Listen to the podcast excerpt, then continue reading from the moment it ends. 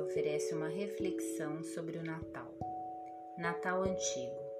Estamos a dias do Natal e dou comigo a lembrar os tempos em que os presépios tinham musgo apanhado pelos campos, pratas ou vidros que imitavam água, toscas figuras de barro pintado. E tudo fazia sentido, numa composição virada para uma criança recém-nascida, esperança e paz deste mundo. Não havia Pai Natal nem árvore.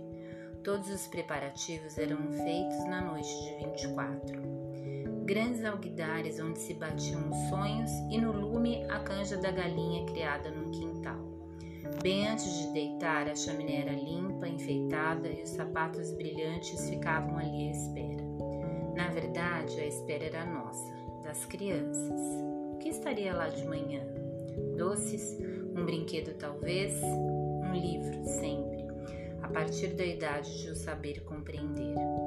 Porque me lembrei deste Natal frio do menino Jesus, sem grandes enfeites, sem grandes brilhos, feito com os parcos recursos disponíveis, que vou pedir ao Pai Natal ou ao menino Jesus, ou apenas a estrela que brilhar no céu nessa noite?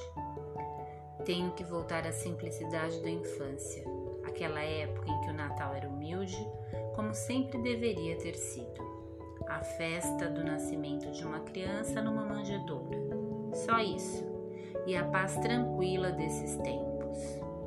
Será este o meu pedido de Natal, o meu voto de Ano Novo. A possibilidade de viver em paz comigo e com os outros.